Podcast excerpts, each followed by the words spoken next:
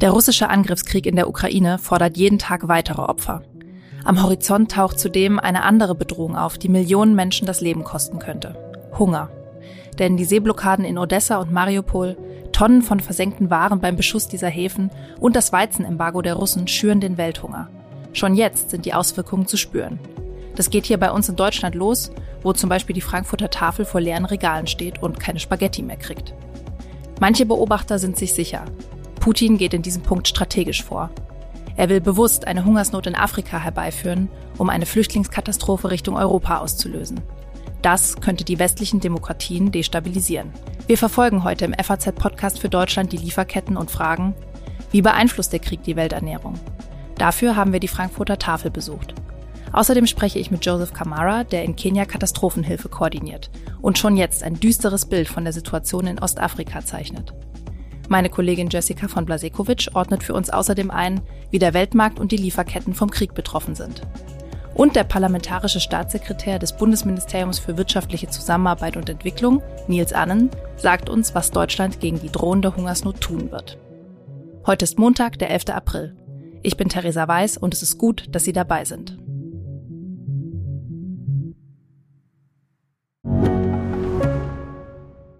Mein Name ist Dr. Tillmann Rümenapf, niedergelassener Kinder- und Jugendarzt hier im Ennepe-Ruhr-Kreis. Die Einführung der Telematik sehe ich durchaus als Chance, aber aktuell fällt das System oft aus und es gibt viel zu wenig technischen Support. Dafür geht eine Menge Zeit drauf, in der ich die Kinder nicht genügend betreuen kann. Das muss sich ändern. Die besondere Nähe der niedergelassenen Haus- und Fachärzte ist in Gefahr. Was die Gesundheitspolitik jetzt dringend ändern muss, erfahren Sie auf rettetdiepraxen.de. Ein bisschen bedürftig, sehr bedürftig ist es. Normal arbeiten wir für die Bedürftigen, aber wir sind jetzt momentan, gerade was Lebensmittel anbetrifft, selbst sehr bedürftig. Also manche Regale haben wir mit leeren Paletten kaschiert. Das war Rainer Häusler. Er ist der Chef der Frankfurter Tafel. Normalerweise passen 140 Paletten Lebensmittel in das Lager, durch das er uns an diesem Tag führt. Momentan ist nicht mal die Hälfte der Regale gefüllt. Eigentlich sollen 27.000 bedürftige Frankfurter damit versorgt werden. Plus 2000 ukrainische Flüchtlinge, die in den vergangenen Tagen dazugekommen sind. Der Krieg kommt auch bei Rainer Häusler an. Nicht nur mit den Ukrainern, die Lebensmittel brauchen. In der Frankfurter Tafel haben Putins Bomben indirekt dafür gesorgt, dass es keine Spaghetti mehr gibt. Ach, das Spaghetti-Thema, ja. Ja, das ist aber im Prinzip, das, das sind unsere langlebigen Lebensmittel, die wir gerade auch wegen der Ukraine noch dringender eigentlich brauchen. Und da ist momentan nicht mal aus den Spenden, die wir haben, haben wir ja Lebensmittelkäufe zu organisieren. Aber kriegen wir auch die Spaghetti nur in haushaltsüblichen Mengen. Und wir haben halt mehr als ein Haushalt. Das ist ein Problem. Die Lager sind leer, Nachkaufen klappt nicht und es gibt mehr Bedürftige als zuvor. Viele kommen sogar direkt zum Logistikzentrum, um Tüten voller Essen zu erhalten, obwohl dort eigentlich keine Lebensmittel ausgegeben werden. Aber die Mitarbeiter der Tafel bringen es auch nicht übers Herz, die Bedürftigen wegzuschicken. Norbert Nickel, der sich um die Logistik der Frankfurter Tafel kümmert, hat mir erzählt, dass sein Lager durch die vielen Besucher regelrecht geplündert ist.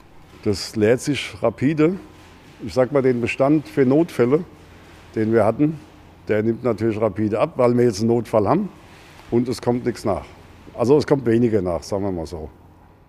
Tafelchef Rainer Häusler hat mir erklärt, er kann die Menschen nicht versorgen, weil die Lebensmittelspenden teils um bis zu 80 Prozent zurückgegangen sind. Ja, das Hauptproblem ist, dass wir hier natürlich für insgesamt 25.000 Leute die Lebensmittel vorlagern. Und das reicht eben nicht für alle bis ganz zum Schluss. Und wenn die Lebensmittel all sind, geht halt leider nichts mehr. Wir sind halt kein Rundumversorger, wir sind nur ein ehrenamtlicher Zusatzhelfer. Leere Regale, mehr Bedürftige und haltbare Lebensmittel gibt es nur noch in haushaltsüblichen Mengen. Wie hängt das denn nun alles zusammen? Ich habe meine Kollegin Jessica von Blasekovic gebeten, einmal die Lage auf dem Weltmarkt für uns einzuschätzen. Sie beschäftigt sich in unserer Wirtschaftsredaktion mit Lieferketten und der Welternährung. Sie sagt, im Handel sieht es gerade nicht unbedingt rosig aus. Die internationalen Lieferketten standen aufgrund der Corona-Pandemie in den vergangenen zwei Jahren schon unter sehr großem Druck. Da kam es immer wieder dazu, dass Häfen komplett geschlossen waren, dass Schiffe große Umwege fahren mussten, nicht entladen konnten, Ware dann vom Schiff auf die Straße, auf die Schiene umgeladen werden musste.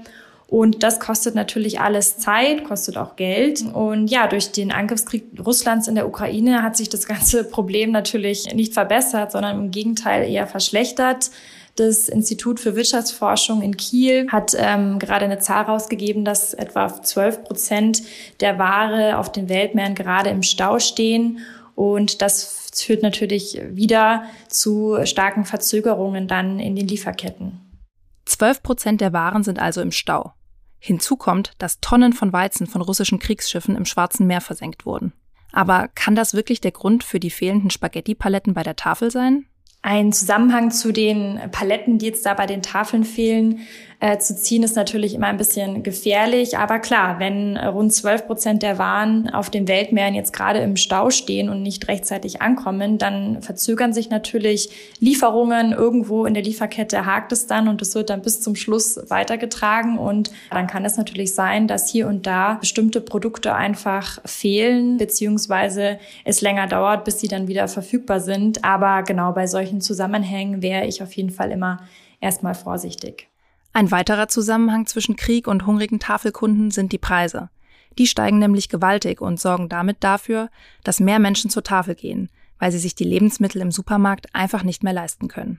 Das ist eine Entwicklung, die wir schon etwas länger beobachten, aber jetzt nimmt das Ganze durch den Ukraine-Krieg nochmal Fahrt auf. Im März dieses Jahres zum Beispiel waren die Produkte, dieser Produktwarenkorb, der da immer berechnet wird von den Statistikern, schon um sechs Prozent teurer als ähm, im März vergangenen Jahres. Es liegt an den gestiegenen Energiekosten, die alle Bereiche der Lebensmittelerzeugung ähm, und Verarbeitung verteuern. Es liegt aber auch an äh, den Lieferketten, die seit Corona extrem belastet sind und jetzt durch den Angriffskrieg in der Ukraine weiter unter Druck stehen.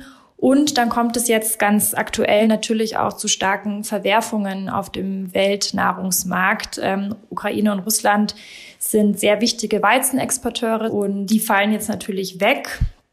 Zum einen, weil in der Ukraine natürlich keine normale Ernte zu erwarten ist und Russland seine Exporte ähm, vorerst eingefroren hat. Und das führt natürlich zu sehr starken Verwerfungen auf dem Weltmarkt. Und zwar kann Deutschland sich zum Beispiel mit Weizen eben selbst versorgen, aber wir nehmen eben auch am Weltmarktgeschehen teil. Und wenn sich da solche großen Verschiebungen auftun, dann sehen es die Verbraucher natürlich auch am Ende ähm, an der Supermarktkasse. Hier bei uns in Deutschland muss aber niemand hungern. Es gibt in jeder Stadt Angebote für ein kostenloses Frühstück oder ein warmes Essen in den Suppenküchen. Das sieht in manchen Teilen der Welt ganz anders aus. Der Krieg wirkt sich dort noch gravierender auf die Ernährungssituation aus.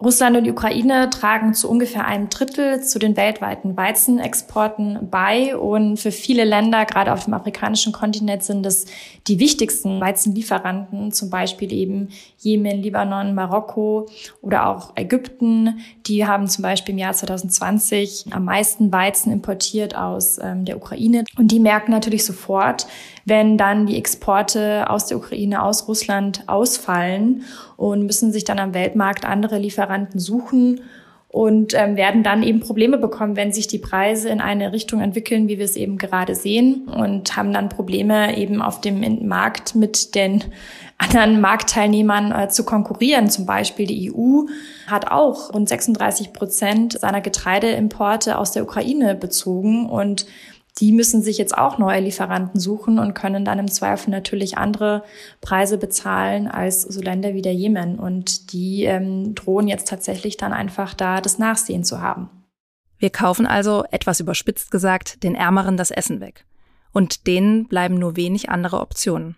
Ja, das sind Länder vor allem in Nordafrika, wie zum Beispiel Marokko, die sehr stark angewiesen sind auf ihre Weizenimporte, weil sie selbst nur sehr schwer auf ihren Böden etwas anbauen können. Die klimatischen Verhältnisse lassen das einfach nicht zu. Und das stellt diese Länder vor eine sehr schwierige Situation. Und ähm, da muss im Grunde Hilfe von der internationalen Gemeinschaft dann kommen, weil das ganze Ausmaß eigentlich noch gar nicht jetzt zutage tritt. Es braucht also Hilfe für Afrika. Das sagt nicht nur Jessica von Blasekovic, der Meinung sind auch alle großen Hilfsorganisationen. Denn im schlimmsten Fall wird der Krieg 100 weitere Millionen Menschen in den Hunger treiben. Diese Vorhersage hat der Agrarökonom Martin Keim für die FAZ gemacht. Was das für die Menschen vor Ort bedeutet, das frage ich jetzt Joseph Kamara.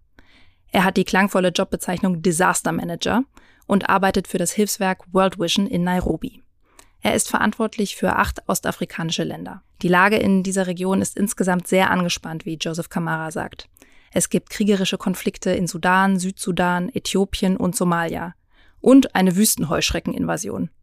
Doch das sind nicht die einzigen Katastrophen, die er zu bewältigen versucht. For example, right now we are experiencing a severe, severe food crisis. Zum Beispiel erleben wir gerade eine heftige Ernährungskrise, die aus dem Klimawandel resultiert. Das kann man an der extremen Trockenheit sehen. In den letzten drei Jahren hatten wir schlechte Ernten. Wir hatten Dürren, zu wenig Niederschlag, zu wenig Regen. Das hat dazu geführt, dass die Menschen nicht so viel ernten konnten wie sonst.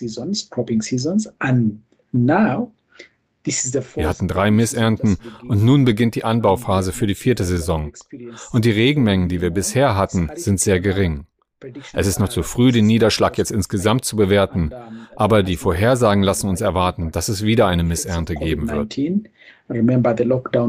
Und all das wurde durch die Auswirkungen von Covid-19 noch verstärkt. Die Lockdowns haben die Lieferketten und Lebensgrundlagen zerstört. Zu dieser ohnehin angespannten Lage kommt nun noch der Ukraine-Krieg.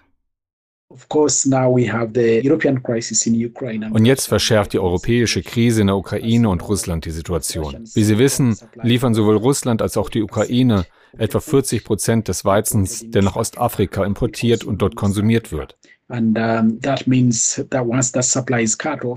Das bedeutet, dass dieser Weizen nicht mehr verfügbar ist, sobald die Versorgung unterbrochen ist. Während wir also die Auswirkungen noch nicht direkt spüren, steigen die Preise aufgrund von Spekulationen bereits in die Höhe. Der Krieg in der Ukraine, die Seeblockade im Schwarzen Meer und der Exportstopp von russischem Weizen haben also einen Effekt auf die Ernährungssituation in Afrika. Die Preise explodieren. Das gilt für Weizen und Speiseöl, aber auch für Sprit mit dem Waren zu den Märkten transportiert werden. Denn die Ukraine-Krise treibt die Spritpreise in die Höhe. In den ländlichen Gebieten haben wir schon jetzt mehr Hunger beobachtet.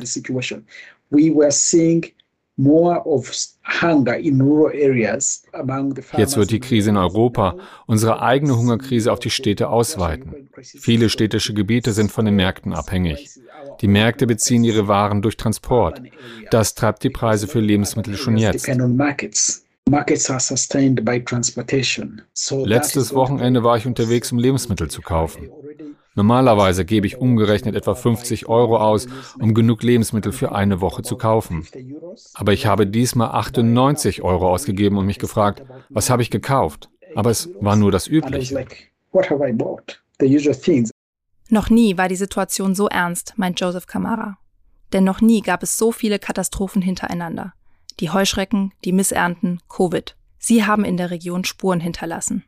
Joseph Kamara sagt, 28 Millionen Menschen in Ostafrika leiden heute schon unter Lebensmittelknappheit. Eine halbe Million davon lebt unter den Bedingungen einer Hungersnot. Was das für die Menschen bedeutet, erlebt er auf seinen Reisen in der Region. Dort ist die Rate der Unterernährung sehr hoch. Möglicherweise sterben Kinder aufgrund von Unterernährung. Die Menschen haben nichts zu essen. Ich gebe Ihnen ein Beispiel dafür, was Sie sehen, wenn Sie in Ostafrika unterwegs sind. In Ländern wie Äthiopien, in Ländern wie Kenia, im Norden des Landes, findet man überall Kadaver von Wildtieren und Viehkadaver in verschiedenen Gebieten wegen des Mangels an Wasser und Weideland. Hunderte.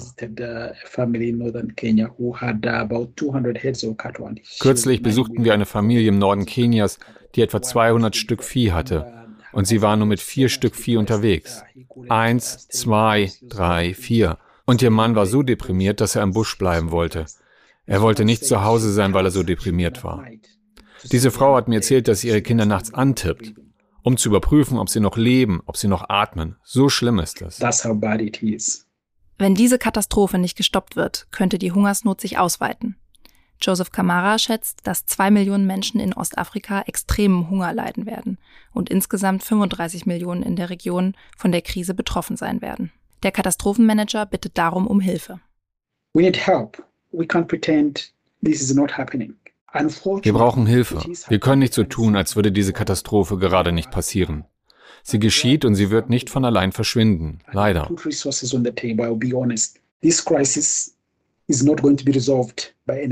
Wir müssen jetzt handeln. Die Welt muss zusammenkommen und Ressourcen auf den Tisch legen. Ich will ehrlich sein. Diese Krise wird nicht durch irgendetwas anderes gelöst werden können als durch Geld. Ich muss sagen, dass wir Geld brauchen, um den Menschen, denen es jetzt schlecht geht, schnell zu helfen. Der Punkt ist, eine Kombination von Faktoren hat die Kapazitäten dieser Region überfordert. Das wird sich auch auf Europa auswirken. Schon jetzt gibt es innerhalb von Ostafrika 11 Millionen Flüchtlinge. Zum Teil, weil sie vor Kriegen im Kongo, in Südsudan oder Somalia fliehen. Zum Teil, weil sie in ihrer Heimat keine Lebensgrundlage mehr haben. Man kann davon ausgehen, dass diese Flüchtlingsströme zunehmen werden, wenn der Hunger Ostafrika noch stärker in den Griff nimmt. And unfortunately, I'll tell you, ich kann Ihnen also leider nur sagen, dass die Menschen weiterziehen werden, wenn nichts unternommen wird. Die Migration nach Europa mit Hilfe von Menschenschmugglern zu Fuß durch die Wüste und über das Mittelmeer wird zunehmen. Wir wissen bereits jetzt, dass die Auswirkungen auf bestimmte Bevölkerungsgruppen wie Frauen und Mädchen gravierend sind. Junge Mädchen werden zwangsverheiratet. Wenn ein Mädchen verheiratet wird, ist das eine Bewältigungsstrategie, denn dann gibt es weniger Mäuler zu stopfen. Ich habe gerade heute von einem Mädchen gehört, das verheiratet wurde, damit der Vater etwas Vieh als Ersatz für sein totes Vieh erhält, damit der Rest der Familie überleben kann.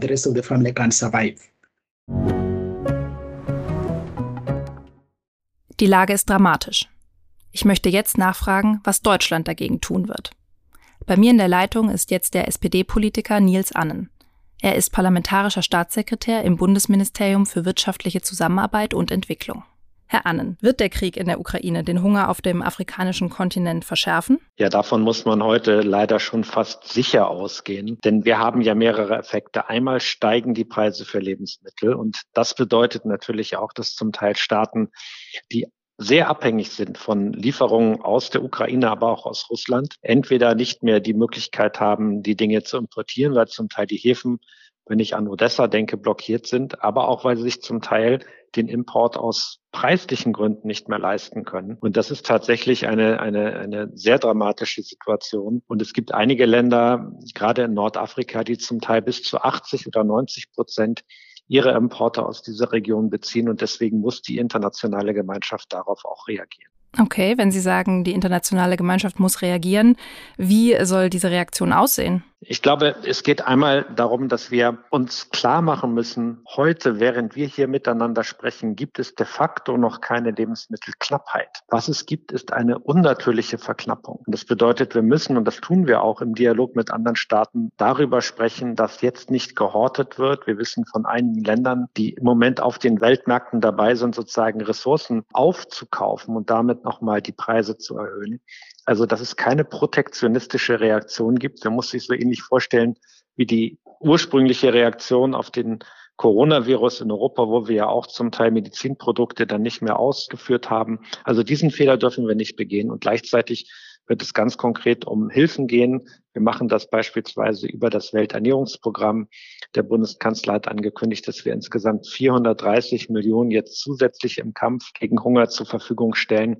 Aber langfristig, und das ist etwas, was das BMZ, mein Ministerium, seit vielen Jahren auch fordert, brauchen wir natürlich eine Investition in nachhaltigere Landwirtschaft, in nachhaltigere Anbaumethoden, damit die entsprechenden Länder, über die wir sprechen, sich dann auch unabhängiger machen können. Mhm.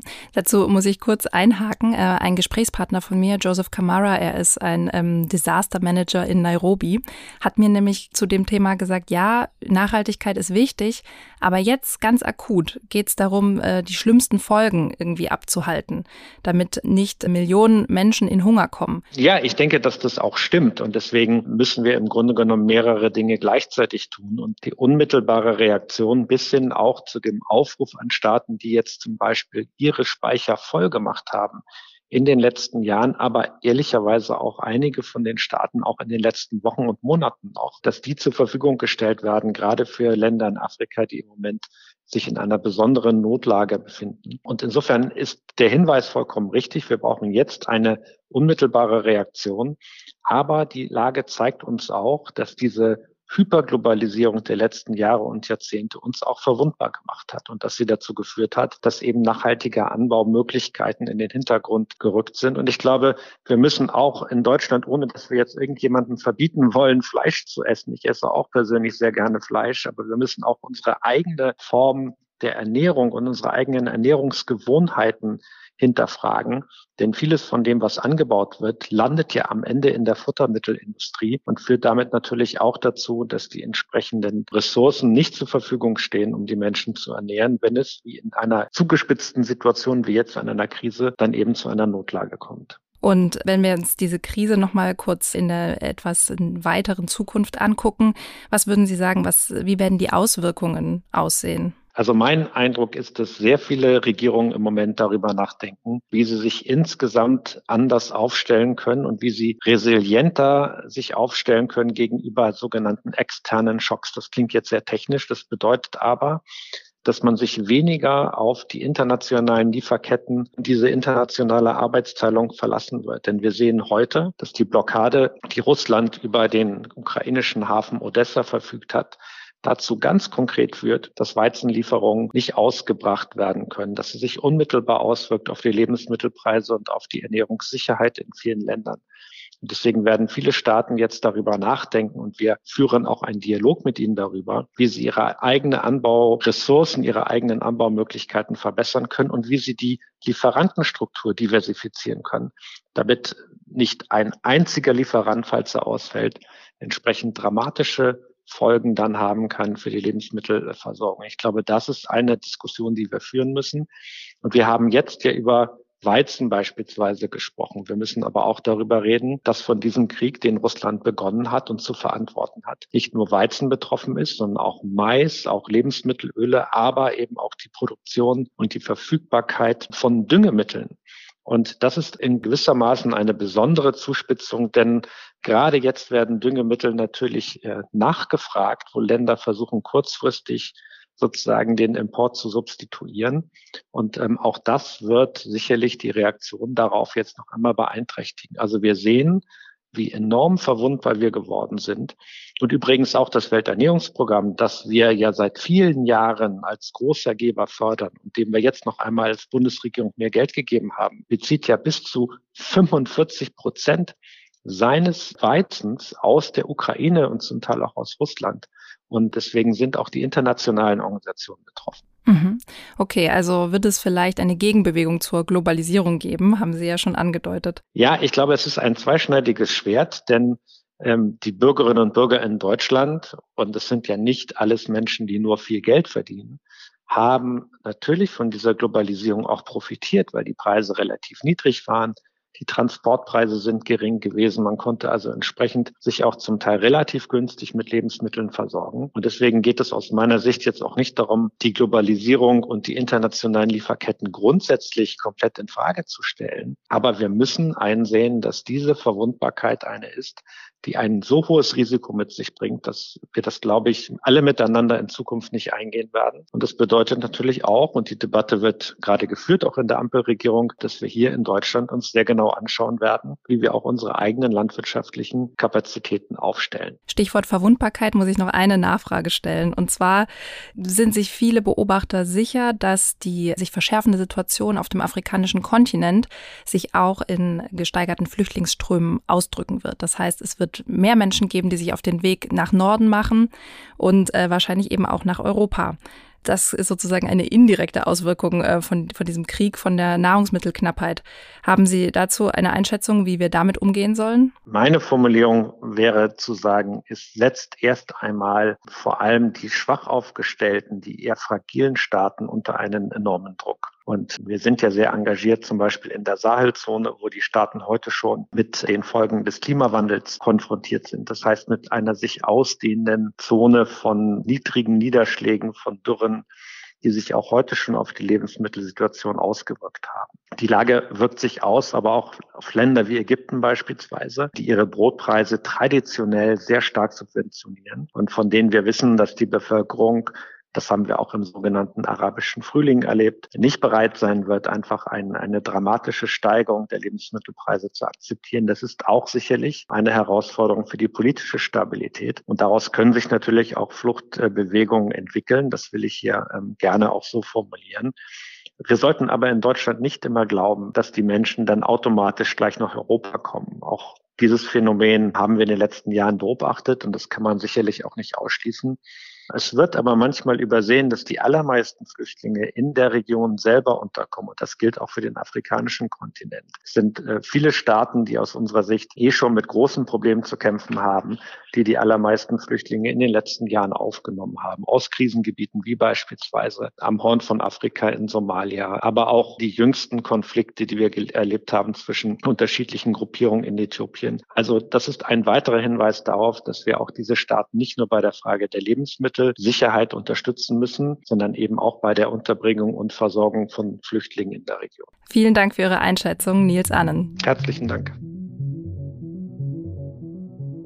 Deutschland wird also etwas tun, auch im Eigeninteresse. Denn, das hat die Sendung heute gezeigt, der Krieg führt zu Hungersnöten, zu steigenden Preisen und auch zu Zwangsehen.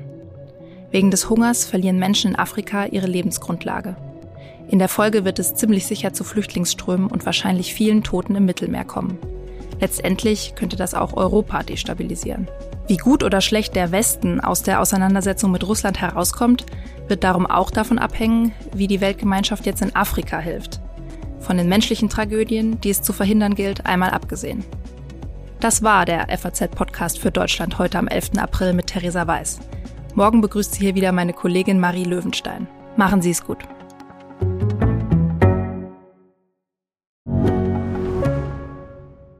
Ich bin Dr. Robin John, Allgemeinarzt in Schönebeck. Das ist 15 Kilometer von Magdeburg entfernt und trotzdem zu weit, um hier Nachwuchs zu finden. Immer mehr Praxen im Salzlandkreis bleiben unbesetzt und Patienten haben lange Wege und noch längere Wartezeiten. Das muss sich ändern.